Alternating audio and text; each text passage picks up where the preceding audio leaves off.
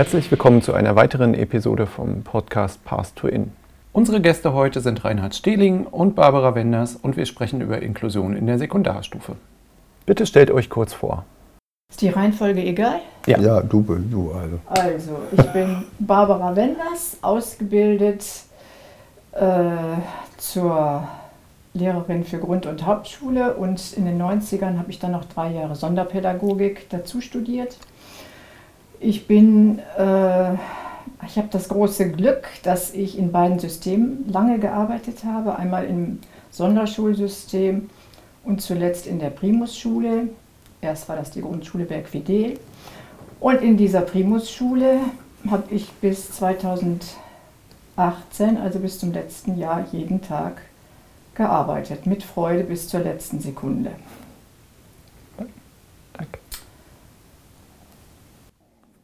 Ja, ich bin Reinhard Stähling, Schulleiter der Primusschule und seit 1992 in Bergfidel, der Stadtteil ein Brennpunkt im Süden von Münster. Und äh, in dieser Schule haben wir seit 2014 eine Schule von 1 bis 10 aufgebaut. Oder wir haben angefangen damit, zuvor dann 2010 das zu machen und 2014 haben wir es tatsächlich genehmigt bekommen. Und äh, nun leite ich also, obwohl ich ursprünglich äh, Schulleiter einer Grundschule war, leite ich eine Schule von 1 bis 10. Das ist sehr spannend. Wie ist es bei euch mit der Sekundarstufe? Habt ihr es geschafft, das reformpädagogische Denken auch da nachhaltig zu verankern? Nein, nachhaltig sowieso nicht, sondern wir sind im Aufbau. Wir sind im Ursprung unserer Pädagogik sind wir angefangen mit der Grundschularbeit und haben über ganz viele Jahre was entwickelt, wo wir so zufrieden sein können. Und wenn wir dann jetzt aufgebaut haben, haben wir gesagt, wir wollen die altersgemischte Arbeit fortsetzen. Das war also ein Punkt. Das heißt, wir müssten aufbauen, die eins bis drei haben wir jetzt, vier bis sechs, sieben bis neun und die zehn. So, in diesen drei Schritten haben wir uns das gedacht und die zehn bleibt als einzelne Abteilung übrig. So, von der Grundtheorie her, vom Strukturaufbau her, ist das wunderbar, wenn es denn so aufgebaut ist. Aber wir sind im Aufbau, das heißt, wir sind jetzt bei der 10 angekommen. Wir haben beginnend mit der Klasse 5 erst eine reine 5 gehabt, weil nicht gleichzeitig mehrere Jahrgänge eingeschult wurden zu uns hinzu. Also haben wir erst eine 5 gebildet. Dann haben wir eine 5, im nächsten Jahr eine 5 und 6 gebildet. Haben da die Altersmischung schon reingebracht. Mussten also die drei Klassen, die Fünferklassen, wieder auflösen. Also drei Klassen mal 25 hatten wir am Anfang, mussten die auflösen und mit weiteren Klassen mischen. Also dann werden die halbiert und dann kommen die Sechser dazu. Ein Jahr später schon wieder das Gleiche, weil wir dann 5, 6, 7 hatten. Auch wieder mischen. Dann, ein Jahr später, haben wir dann die 4 dazu genommen, 4, 5, 6 und haben dann die 7, 8 einzeln gestellt.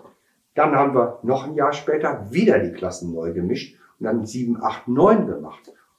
Ähm, dieser, man kann sich das, glaube ich, als Außenstehender ganz schwer vorstellen. Die Aufbau, der Aufbau einer solchen Arbeit hat, birgt alles, was man an pädagogischen Schwierigkeiten hat, gleichzeitig ein, einer von äh, strukturellen Nachteilen nach dem anderen.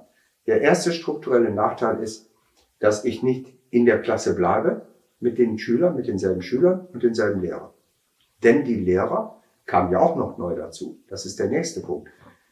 Äh, wenn ich mehr Schüler habe, kriege ich auch neue Lehrer. Diese neuen Lehrer können aber nicht immer die ältesten Klassen übernehmen, denn da brauche ich sie ja theoretisch. Die anderen können ja da bleiben, wo sie waren. Nur die neuen kriegen die neuen Lehrer.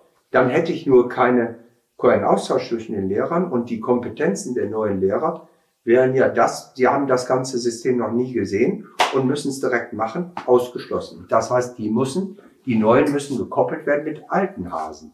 Die alten Hasen haben aber gerade eine Stabilität in ihrer Gruppe, müssen da raus. Also ein ständiges Wechselspiel, Wechselspiel äh, der Zuverlässigkeiten. Und wir kommen, und das schmerzt mich besonders, wir sind ja aus dem Brennpunkt. Und die Brennpunktpädagogik, wenn es einen Punkt gibt, den wahrscheinlich alle Brennpunkt-Schulleiter genauso unterschreiben würden wie ich. Heißt Verlässlichkeit. Wir brauchen, die Kinder brauchen Verlässlichkeit. Strukturen, verlässliche Regeln, Rituale, verlässliche Menschen, Beziehungen. Und genau das konnten wir im Aufbau nicht bieten. Und das mit Brennpunktkindern. Und dagegen haben wir angesteuert, indem wir möglichst ähm, versucht haben, alle zu, dazu zu bringen, auch bei ihren ehemaligen Schülern zu Besuch zu sein im Unterricht. Also sie immer wieder zu begleiten, sie immer wieder aufzufangen, auch da Vernetzungen herzustellen. Wir haben zum Beispiel ähm, die Älteren mit den Jüngeren zusammen Schwimmunterricht machen lassen. Das heißt, wir haben einen Schwimmbus, der fährt los und der enthält die 1 bis 3er und die 4 bis 6er zusammen. Und nicht, wie man denken könnte, ach, nehmen wir jetzt mal alle von der Altersstufe, meinetwegen 1 bis 3er, machen den Bus da voll und dann gehen die ins Schwimmbad, sondern genau das haben wir aufgebrochen. Wir haben versucht, die zusammenzubringen. Das sind so ein paar Strukturen, die wir schaffen konnten, aber jetzt erst sind wir da angekommen, wo wir hin müssen. Und jetzt gibt es Stränge, also von oben nach unten, 1 bis 3, ein Strang bis zur 9 hoch, 1 bis 9. Und wenn man jetzt noch ein paar Jahre weiter ist, wir haben jetzt sieben Stränge, dann ist jeder dieser Stränge, die sich da aufgebaut hat, 1 bis 3, 4 bis 6, 7 bis 9, hat jede Klasse davon hat ein eigenes Team und die können kooperieren. Und gerade was die Sonderpädagogik angeht, und das ist das Spannendste daran, muss in dem Strang zuständig sein von unten nach oben.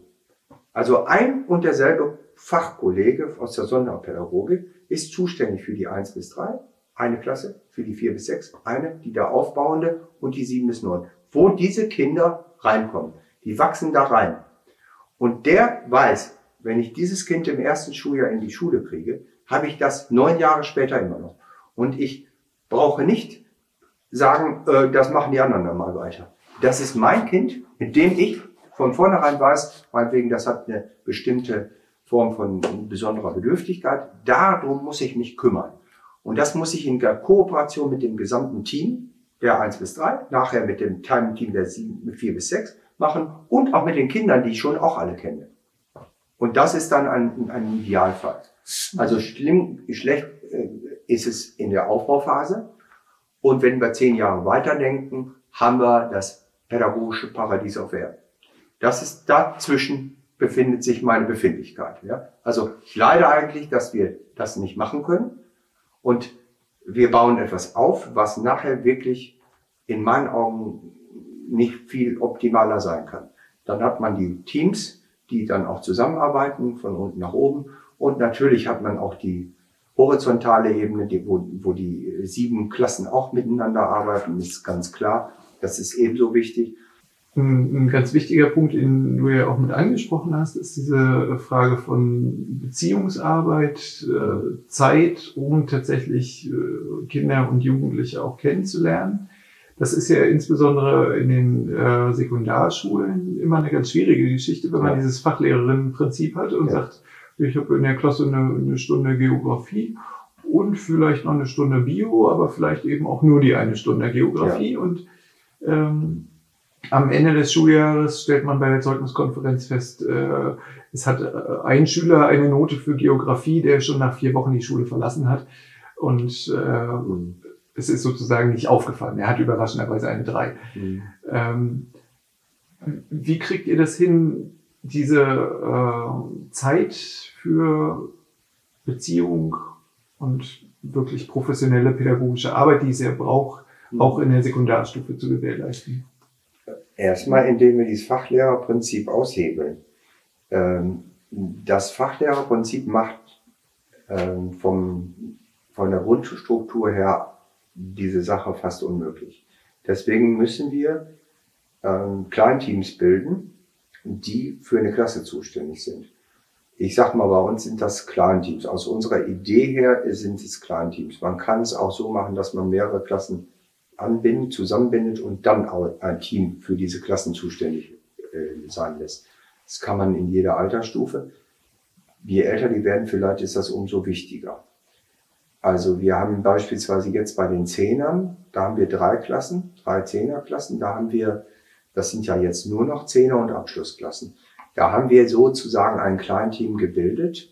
Die bilden, weil sie jetzt abschlussorientiert arbeiten, die kriegen übrigens auch Noten dann ne, und so weiter. Das sind schon unsere Abschlussschüler, wo es richtig auch äh, äh, mit Anforderungen äh, zu tun, wo wir mit Anforderungen zu tun haben, die uns auch Sorgen bereiten.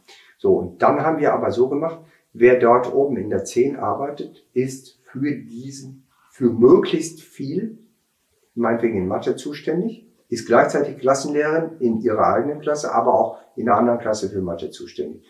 Dann äh, Englisch in der eigenen Klasse als Klassenlehrer und aber auch in der Nebenklasse, auch als Englischlehrer.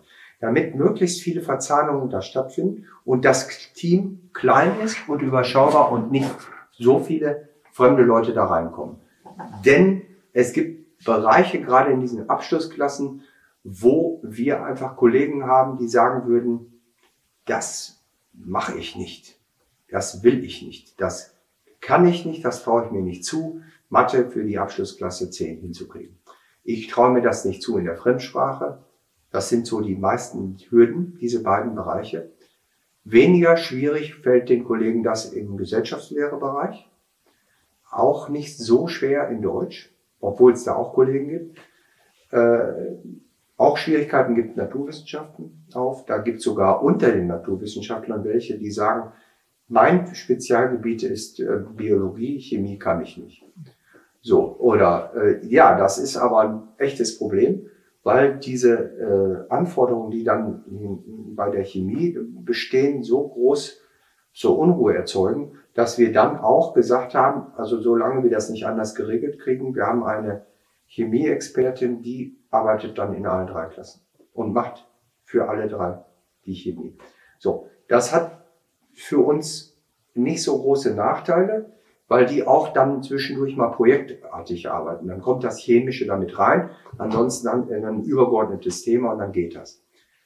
Das ist jetzt mal der Extrem am anderen Ende des ähm, Horizonts, was ich bei den Kleinen gar nicht erzählen brauche. Im Grundschulbereich sind die Leute sowieso alle Deutsch, Mathe im Grundbereich.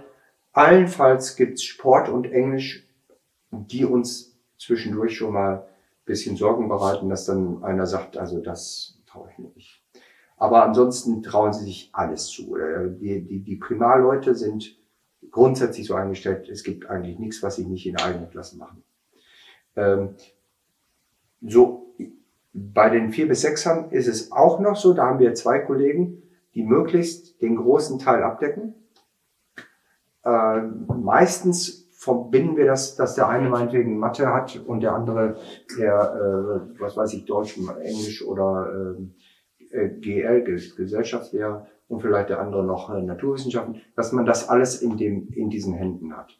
Extern kann manchmal ein Sportlehrer kommen, das ist dann nicht ganz so wichtig. Äh, Schwimmen sowieso, das kann man organisatorisch nicht hinkriegen, dass das auch immer der Klassenlehrer ist. Aber wir haben Schwimmen im Schwimmbereich auch gemacht, dass die Begleitung äh, der Schwimmgruppe mit dem Bus und die Begleitung vor Ort durch ein Teammitglied erfolgt. Das heißt, vor Ort gibt es sozusagen die Schwimmlehrerexperten, die sozusagen den Schwimmunterricht durchführen. Aber die Klasse wird nicht von dem auch noch, sagen wir mal, gesteuert, weder in der Umkleide noch irgendwo, sondern das macht alles die Person aus dem Team, bringt die Kinder hin, bis sie da auf der Bank sitzen, dann wird Schwimmunterricht und die Person, die dann auf der Bank für die Gruppe auch zuständig ist, ist auch als umgekleidet, auch als Schwimmperson da anwesend und kann unter Umständen mithelfen, ähm, dass ein Kind noch Hilfe gegeben wird. Also selbst bis hin ins Wasser. Also das ist eigentlich immer das gleiche Prinzip. Möglichst viel in die Hand der bekannten Beziehungsperson und das so zu binden. Also den Spagat zwischen ähm, den hohen fachlichen Ansprüchen und dem Beziehungsgefüge hm, macht schon, macht schon Sorge. Aber ich würde nicht dahin gehen zu sagen, Hauptsache Beziehung, fachlich ist egal, sondern es geht auch, die Fachlichkeit ist auch ein Teil der Beziehung. Also es ist, es ist unheimlich wichtig, dass jemand das, was er da gerne vermittelt, auch äh, in diese Beziehung hineinbringt, dass diese Freude an der Sache in der Beziehung, wenn ich an Technik denke, wenn ich an Hauswirtschaft denke, das Berufsorientierte, da gibt's einfach Leute, die deren Augen glänzen, wenn sie das machen. Und das überträgt sich. Da gibt's nicht so viel Disziplinprobleme, selbst bei fremden Kindern. Weil das deren Liebe ist zu der Sache. Das gibt's im Sport auch und so, das gibt's aber natürlich auch in Mathe und so. Ja, klar. Und wenn dann einer immer auf Glatteis dahergeht und, und dann noch eine schwierige Beziehung zu den Kindern hat, dann kommt er nicht klar mit der Klasse. Also er muss mindestens schon für das Fach sich interessieren, weil sich die Kinder da auch für interessieren. Nicht sollen, sondern weil sie sich wirklich für ihre Erfolge interessieren. Es geht nicht darum, ich will, dass ihr da für die nächste Arbeit was gut könnt, sondern ich will, dass ihr ein gutes Gefühl dabei habt, was ihr lernt. Und wenn ich das will, dann muss ich mich auch damit beschäftigen, was haben die da für Probleme jetzt in dieser Aufgabenstellung. Mathematik ist ja an sich, können ja alle, haben Abitur gemacht, wenn sie Lehrer sind, also müssten locker alles können bis zum 10. Schuljahr. Müssten sie.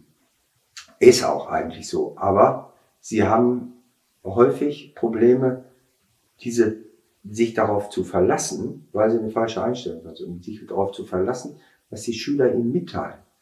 Sie arbeiten ja an was. Und ein Schüler sagt einem ja, das, das habe ich jetzt irgendwie nicht kapiert. Und ich weiß nicht, ist scheißegal, sondern ist nicht scheißegal. Der Schüler hat eine innere Beziehung zu der Sache und hat das versucht und das versucht. Dann müssen wir mal in Ruhe dran gehen. Was ist denn da jetzt bisher dein Gedanke gewesen in diesem Problem, in dieser Lösung? Und wenn ich diese Beziehung habe, komme ich über die Sache, Lehrer, Schüler, Sache, komme ich zu einem wunderbar fruchtbaren äh, Miteinander. Also das kann, kann wunderbar äh, wirken und äh, wird auch allen helfen. So, jetzt klären wir noch, wie wir das Gymnasium abschaffen. Ja, die Siegermächte nach dem Zweiten Weltkrieg haben die kühne Behauptung aufgestellt, dass der Faschismus in Deutschland daher unter anderem entstanden ist, weil unser Schulsystem solche aussondernden Methoden drin hat. Mhm. Und haben deswegen dem deutschen Schulsystem aufgesetzt, dass sie in der Schule eine einheitliche Schule brauchen, eine Einheitsschule von eins bis zehn oder acht damals war es, glaube ich, weil, die, weil das Schulsystem erstmal bis acht ging. Und das wurde dann in Berlin, weil die der Siegermächte gleichzeitig ja in, in Berlin äh, äh, die Regierung hatten und die Sektoren hatten, wurde das einheitlich vorgegeben, dass das so gemacht werden sollte. Und dann hat die äh, konservative äh, Regierung und viele Proteste aus Deutschland haben das zurückgedreht und auf einen Kompromiss von sechs Jahren heruntergedreht. Und somit kam in Berlin die sechsjährige Grundschule als Kompromiss zustande, während sie in Westdeutschland dann als einheitliche vierjährige Grundschule blieb und nur in der sowjetischen Besatzungszone die zehn, die achtjährige äh, Polytechnische Einheitsschule auch dann darüber. Die haben das im Grunde durchgeführt. So und man wusste, dass das auf jeden Fall falsch ist. Das wussten alle Pädagogen, diese vierjährige Grundschule hier weiterzumachen. Und das war gar nichts Unbekanntes. Und dann hat man ja auch parallel dazu eine Volksschule entwickelt, die im Grunde für die Schwächeren, also für das sogenannte Volk, nicht für die Gymnasialen, die Gymnasialen wurden aufgesondert. Die wurden ja extra gegeben. Aber die, die, die, für, die, für das Volk war es ja eine achtjährige Schule. Das darf man ja nicht vergessen. Im Grunde genommen ist die Volksschule eine, eine Schule, die dazu dienen sollte, die Masse der Bevölkerung eben zusammenhängend in einer Schule zu beschulen. Und dann ist erst in den Jahren, als dann, als es dann hieß, so, wir müssen technischen Fortschritt äh, voranbringen, wir müssen konkurrenzfähig bleiben in der Welt. Und dann wurde der nächste Fehlschluss gezogen, der dann daran bestand, nach vier Jahren wirklich den Schnitt zu machen, Grundschule abzukoppeln und dann die Sekundarsysteme dann darauf zu bauen. Und die Sekundarsysteme meinte man nach dem Prinzip, wo wie heute noch geglaubt wird, ähm, wenn man die gut, also wenn man so sieht, dass die Spanne zwischen den Schwachen und den Starken immer größer auseinandergeht, die Schere, was, was sicherlich stimmt, dann muss man doch auch für die Schwachen eine Schule haben, für die Mittleren und die Guten. Ganz einfach. Ja, und wenn wir das nicht aufheben, aufgehoben kriegen, dann werden wir Und das ist die Kunst, das muss man nämlich organisiert kriegen. Diese sogenannte Schere und diese Spannung. Ja. Und äh, ich behaupte einfach, dass das geht. Und jetzt habe ich den Faden etwas verloren. Ich die Frage war, wie wir das Gymnasium abschaffen. Die Sonderschule Gymnasium. Ja, ich, ich frage, ich, was heißt ab, die müssen sich eigentlich von selbst überflüssig machen, weil wir immer mehr durchgehende Schulen gründen sollten. So, wir haben das ja immerhin auch einfach gemacht. Wir machen jetzt einfach weiter und wir sind jetzt immerhin schon bis zum Jahrgang 10. Ich wünsche mir, dass viele das einfach machen. Jedes Gymnasium könnte sich eine Grundschule drunter packen und äh, jede Grundschule könnte nach äh, den bisherigen fünf Beispielen sagen, wir wollen weitergehen. Ne? Aber fürs Gymnasium ist es eigentlich leicht. Warum packt sich ein Gymnasium nicht eine Grundschule drunter und die gehen dann alle weiter, sodass das Gymnasium automatisch gezwungen wird, den Unterricht zu verändern, nämlich zu öffnen für alle, für alle äh, Kinder, die da sind. Und jedes Kind hat seine spezielle Begabung. Da gibt es dann auch Hochbegabte, natürlich. Und auch für die ist es nicht ähm, behindernd oder zum Nachteil, wenn die mit nicht Hochbegabten zusammenlernen, sondern ganz im Gegenteil, da kommt mehr Bildung bei rum. Und dieses äh, Konkurrierende und dieser Wettbewerb, den wir im System haben, auch den deutschen Schulpreis, den halte ich für wirklich unmöglich mittlerweile. Das ist, die Wirtschaft hat das vielleicht mal angefeuert, um bessere Ergebnisse zu kriegen. Deutschland muss ja immer bester sein. Wenn man diesen, diesen Ehrgeiz nicht hätte, wäre man wahrscheinlich wirklich besser. Ähm, und, und ich frage mich immer, was, was bringt der? Diese Schulpreisträger Schulen sind tolle Schulen, aber es geht nicht in die Fläche. Und dann frage ich mich, wozu? Was, was bringt das eigentlich? Und die Laborschule Bielefeld, das ist ja auch die heilige, tolle Schule, ist jetzt erst, glaube ich, den Versuchsstatus losgeworden. Meine, meine ich gehört zu haben, nach 40 Jahren. Also worauf sollen wir denn noch warten? Man muss es selber machen. Man muss es einfach selber machen. Und die Studierenden müssen das machen. Auch wenn sie sagen, ich kann das aber nicht. Doch, warum eigentlich nicht? Warum geht das denn nicht? Immer dieses, ich kann nicht, ich darf nicht. Ich, doch, wenn man das will, wenn man davon überzeugt ist, dass das so falsch ist, dann muss man es ändern. Und sonst geht das nicht. Und die Eltern, glaube ich, wären sehr dankbar, denn die sind ja äh, gebeutelt. Also was, was bleibt denen denn übrig? Die, die, die sogenannte Mitbestimmung ist politisch ja auch nicht äh, einwandfrei. Also die kriegen ja längst nicht alle Informationen. Das stand jetzt auch in der Zeitung, dass die Stadtelternschaft sich darüber beschwert, dass äh, sie politische, dass ihnen politische Informationen vorenthalten werden. Und es, es ist ein es müssen Kräfte daran wirken, dass alles so bleibt, wie es ist. Und die Polemik, die jetzt zum Beispiel alles, was aus der ehemaligen DDR kam und kommt, ist ja IGIT.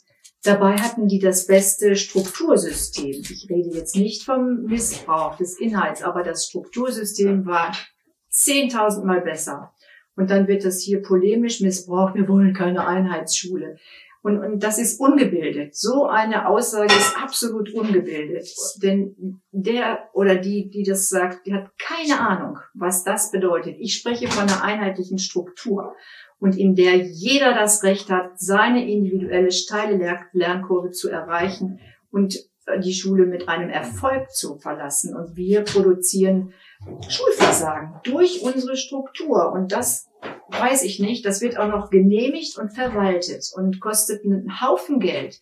Das Doppelsystem Regelschule, Sonderschule verschlingt viel zu viel Geld. Das kann man sich gar nicht leisten. Aber es wird alles geduldet. Und ähm, ich glaube, es geht nur, man muss es machen. Oder man muss sich weigern. Man muss sich weigern, es zu tun. Und ich appelliere auch an die Gewerkschaften, die sind ja auch zerrissen. Einerseits sind sie dafür zuständig, wie geht es denn den äh, Lehrerinnen und Lehrern? Wie steht es denn mit der Gesundheit und der Belastbarkeit? Ja, wenn ich da meinen Fokus drauf lege, dann ändert sich so äh, schnell überhaupt nichts. Dann ändert sich nämlich gar nichts.